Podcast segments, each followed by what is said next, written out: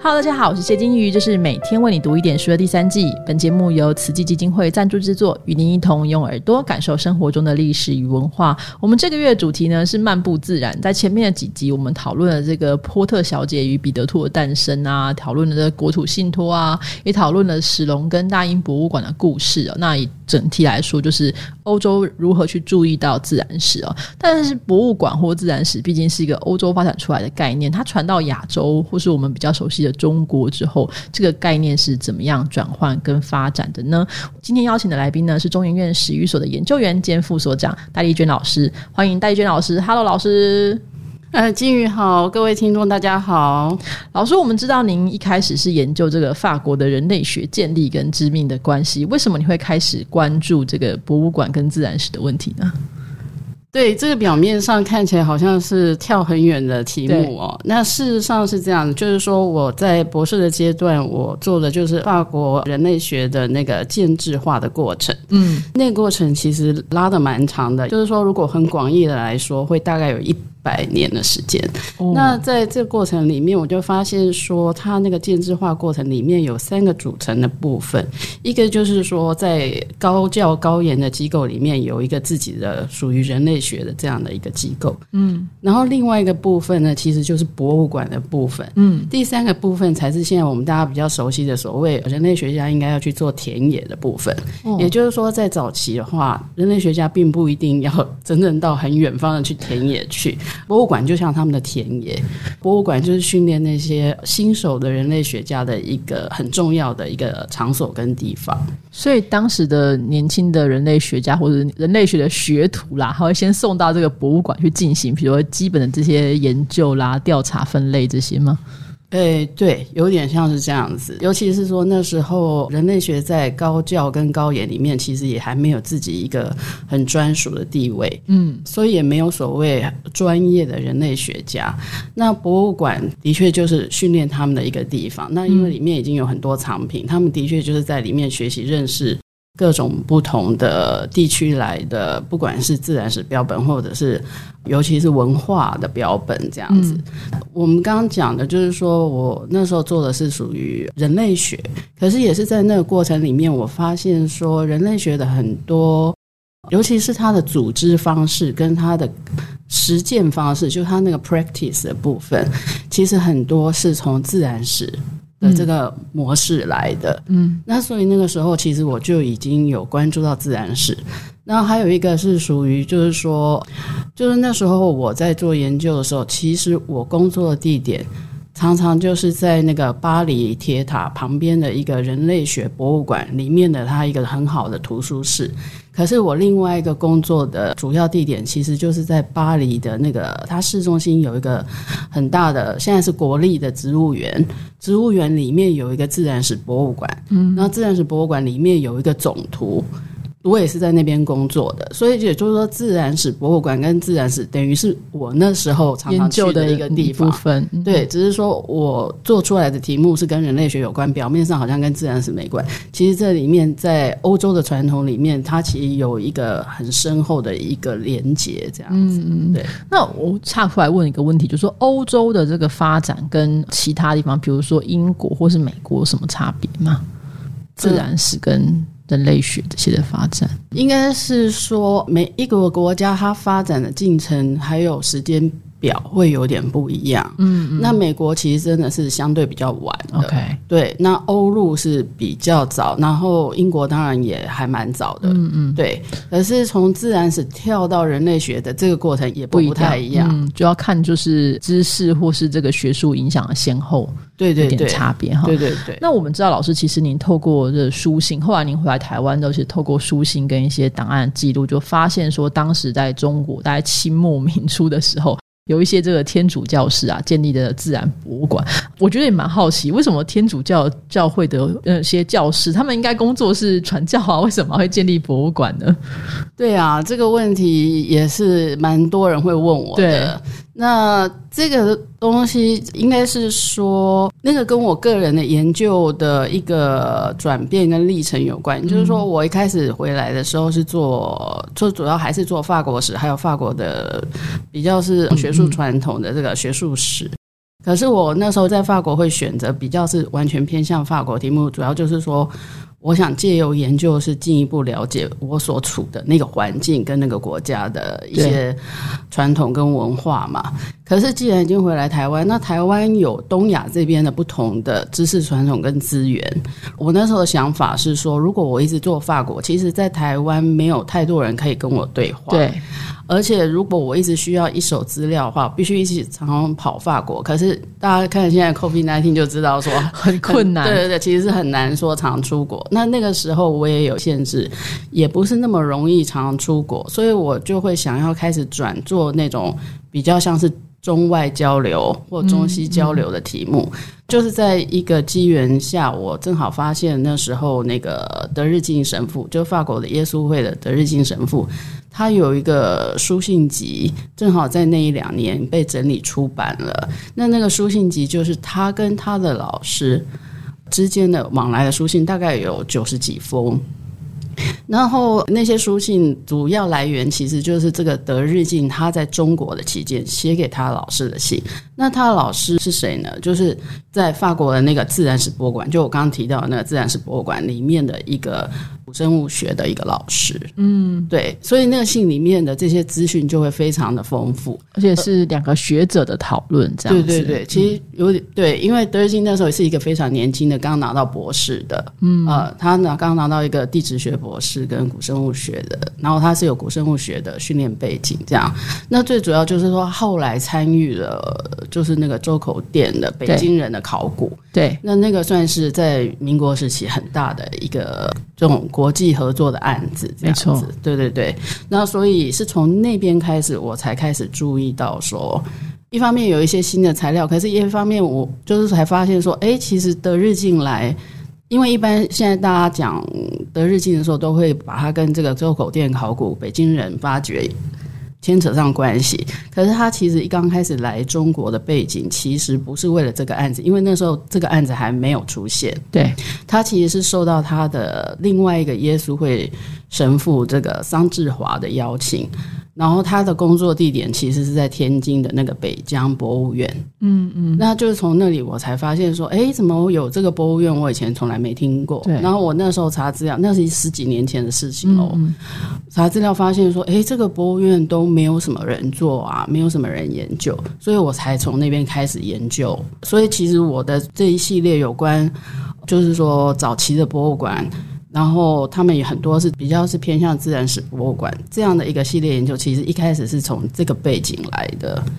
那德日进他们成立的这个博物馆，就他在当时的工作博物馆，应该算是私人的博物馆吧？那时候还没有公有博物馆的概念，对不对？应该是说。这个问题比较复杂，它是耶稣会在当地建立的一个博物馆，它常常是会跟学校结合在一起。嗯，对，算是一个教育的场域这样子。对，有一部分其实就是一个他们就是收集标本在那边整理，然后当然也是希望建立一个对。中国当地早期的这些就是自然史的知识的一个系统性的认识，这样子。那所以他们除了这个德日进之外，还有哪些当时的研究的博物馆是您觉得这些后来引起您很大的兴趣的？比如说，刚才北疆博物馆之外，还有哪一些呢？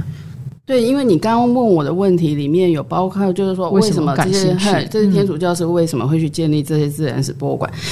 这个多少跟就是说他们对自然神学、自然哲学的背景有关，可是很多也是因为说他们本身就是对大自然的爱好或好奇有关。还有就是说他们那时候，呃，尤其是耶稣会士，可是也不止，就是说他们本身的训练背景其实就是已经有就是蛮深入研究的那种那种背那种能力跟背景这样子。其实如果我们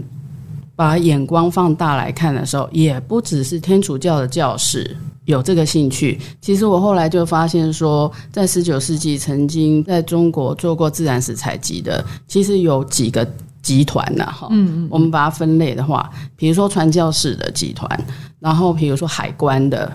人也有，那可是也有一些，他其实就是在外交领事单位做事，像台湾史里面就很注意，就是那个苏英后对。巡河。石温石温侯另外翻译，对他有很多译名啦。对，那他就是属于在领事馆，可是他其实是很专业的，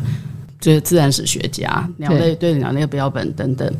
然后当然也有一些是属于这些人的第二代，嗯，然后他们是从小就在中国生长的，对，终身这样，叫万神终身，呃，对。可是他本身又是有有那个外国人，外国人有外语背景，然后他们又对中国的自然环境很有兴趣，像我们后来做的那个苏尔比，嗯，好，就是苏科人，好，他也就是这种背景的人物，对，所以就是说，其实不只是天主教士。对，那所以如果我们回到您刚刚的第二个问题，就是说，如果除了桑志华这个北疆博物院，来自于它的更前面的一个像姐妹机构的，就是一个在上海徐家汇的那个徐家汇博物院，它那个也是法国耶稣会成立的，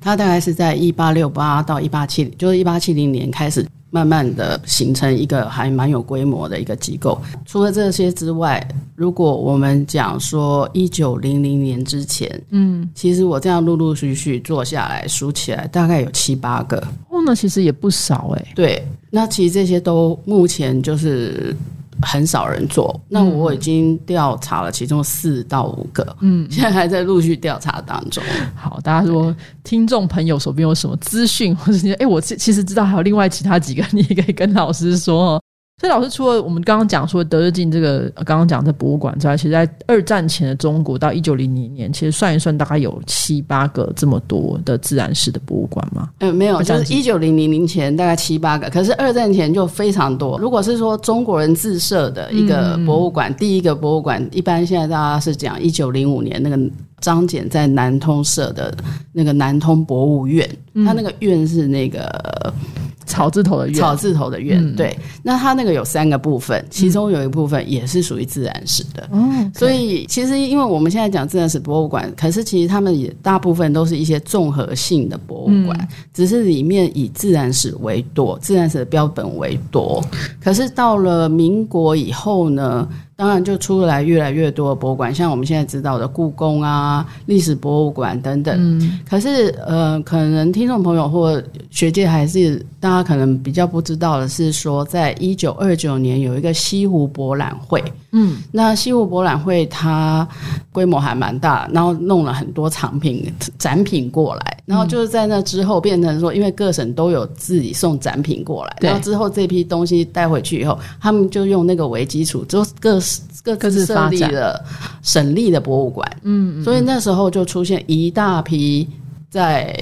中国的省立博物馆。那这些省立博物馆里面，常常也有自然史的标本。嗯，就我们讨论到自然史博物馆跟这个一般我们印象中故宫博物馆，我们想要故宫博物院就会想到就是有书画啦、有瓷器啦、有这些历史文物，但自然史的部分就可能会比较偏向标本的陈列啦，可能有一些就是考古的东西啦，或是一些模型之类的嘛，或是画像之类会不会，或者图鉴？图鉴对也有，嗯，对。就像您刚讲的这些，好，那这些博物馆我们刚讲过是，在一九零零年前就是七八个，二战前之后其实就已经非常非常多。那所以这些博物馆对于当时的中国的影响大概有很大嘛？就很多人会去看吗？或者说他对于这个业界或对于当时的学界的影响是什么？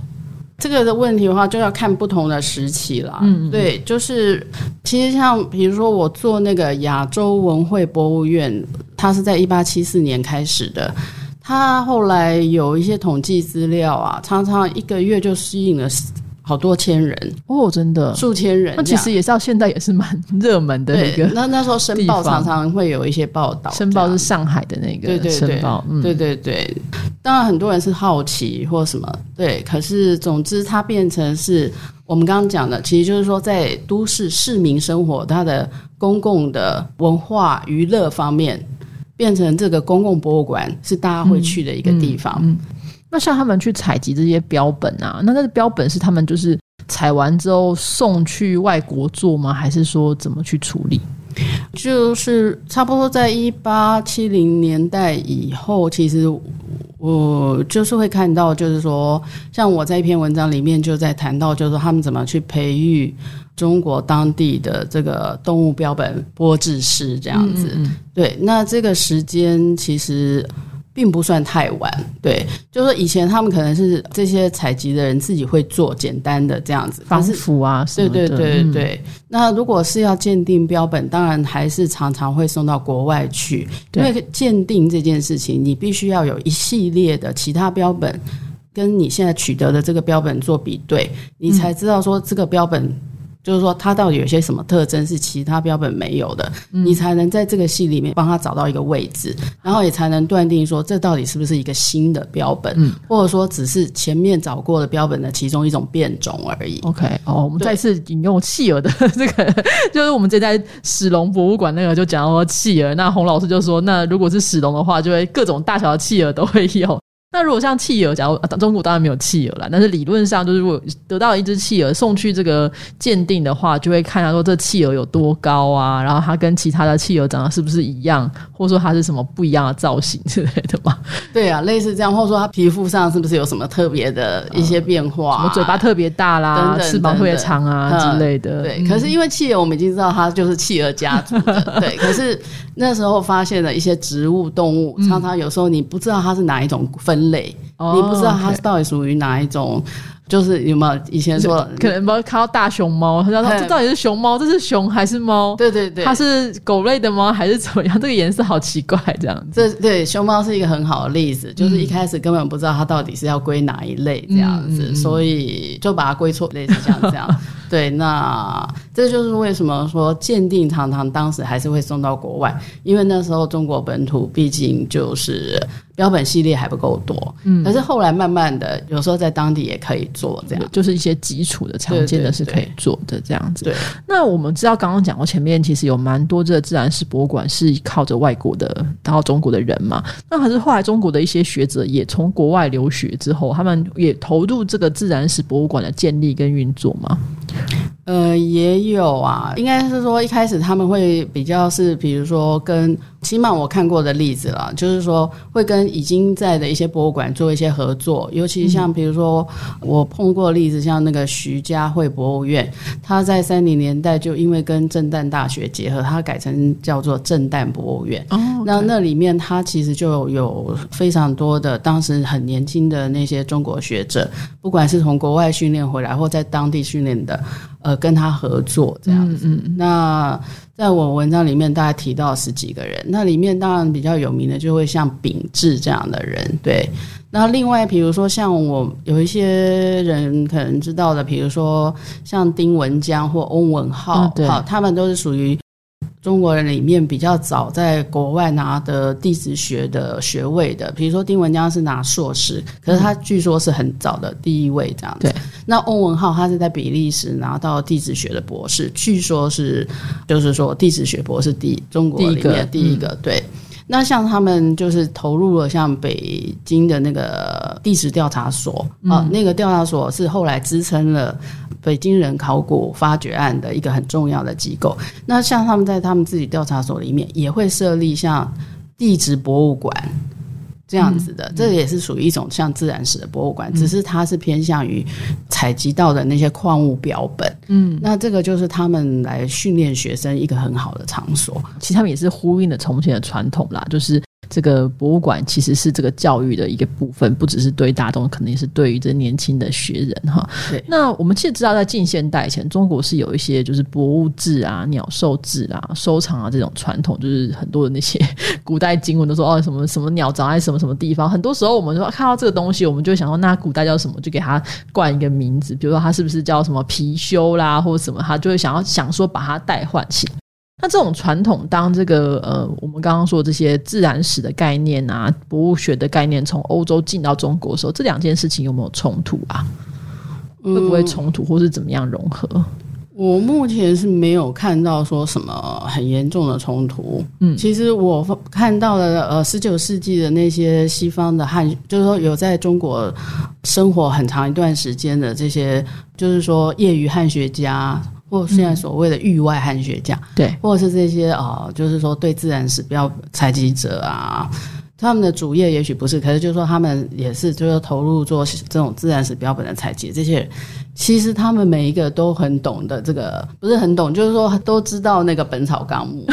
然后也常会讲到像《山海经》啊，对对对对对，所以这些古典的东西对他们来说其实是很熟悉。那他们对中国的这个部分其实是蛮好奇，而且也是有尊敬的，就是也是抱着一个开放的态度来接受这个这些讨论，这样子。对对对。然后比如说，像我可以举一个例子，就是在呃，也是回到那个刚刚讲那个震旦博物院的例子里面。他们比如说，在一九四二年是战争的时候，可能那时候因有一个神父，他是研究这个《本草纲目》里面的这个非常熟悉的，可是他有现代的植物学的这个概那个概念知识。对，那他们那时候就展了一个叫做“中国药物展览会”。那它其实它的组成就是用《本草纲目》里面所记载的呃植物、动物、矿物的这些，他去把它找到现在的这个标本。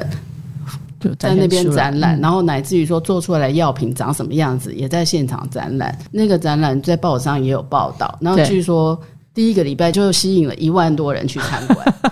对。可是他就是说，他的展览的架构整个是用《本草纲目》的架构这样子。所以这个策展的方式其实也很有趣哈，又刚好又是当时的人也熟悉的这个中医的药草这样子。对对对，所以这个其实就像是一个融合的蛮好的一个，因为它就变成说是古典的文本，可是他拿现代的标本去对应，还是对应的起来。嗯，然后他又让你看说这些做成药材会是长。长什么样子？对，来自于对，然后他也组织了一系列的演讲，是讲这些药材弄来把它拿来做现代的药品的时候，嗯，的一些可以产生的效应等等，比如什么金鸡纳啦，什么这些东西。对，诶，那次的题目好像没有金鸡纳，可是总之就有一些类似的这些演讲，也是吸引还蛮多人。那我那时候看这个题目。嗯，我蛮好奇，就是说战争的时候，其实就有点像是大后方，对，还是有他的歌舞升平，还是可以找继续追求知识这样子。对啊，或者他们没有去舞厅或者怎么样，可是可能就是来这个博物馆看看展览。所以对这些逃难的人来说，这个心灵的寄托跟知识的这个响应还是非常重要的哈。老师，我们最后问一个问题，就是说这些自然史的博物馆这些发展，当然后来这个一九四九年之后，整个中国就是都变化了非常多。那这些就是自然史博物馆的标本啊，然后你可能有些就留在当地，有些会到台湾来吗？还是说会到其他地方去？嗯或是这些人他们后来呃去向何处？这样子标本的话，大部分都留在当地的，嗯，然后后来因为被接收了，然后分散到不同的后来的高教机构。嗯，对，其实对高教机构或是市立的博物馆，嗯，像我去上海看那个市立的自然史博物馆，都还可以认出早期的一些标本，因为我看过早期的照片。哦，对对对，可以看到三零年代的一些东西，可是，在后来还是有这样子。这是标本的部分，那人的话，当然就整个散散掉。对，有些回去啊，然后。呃，如果是中国人的话，当然就分说是留在大陆，或者是到台湾，或到其他地方。因为四九年之后，好像这个这些外国传教士就不能够留在中国了嘛，大部分。他们其实有一些还试图留在那边，一直到五二年。哦，OK，对，这又是一个 很辛苦的故事。是是是，好，老师，那您最近除了这个自然史的这个研究之外，您最近还有关注什么领域？可以偷偷跟我们讲一下吗？呃，这个是一个很就是很新的题目，前几天才跟同仁稍微报告过。因为我之前在关心那个环大洋研究，就是注意到印度洋研究对的一些发展，然后郑和下西洋的这个课题。这样子，那后来发现说，哎，这个好像也很少人做。就说郑和下西洋的最早是什么时候开始在国际学界被研究出来的？哦，对，郑和下西洋的历史，不是他本人历史，他怎么样被传播？对，是这个课题怎么样被做出来，嗯然后被讨论发展等等，乃至于建构，就是说形成我们现在的认识。OK，哦，非常期待下一次下，也许下一集或下下一季的时候，也许我们就还有机会。来听听老师这个对于郑和下西洋的这个发展的研究哈。好，我们今天非常谢谢戴老师的分享，谢谢金鱼的邀请谢谢。老师拜拜。拜拜。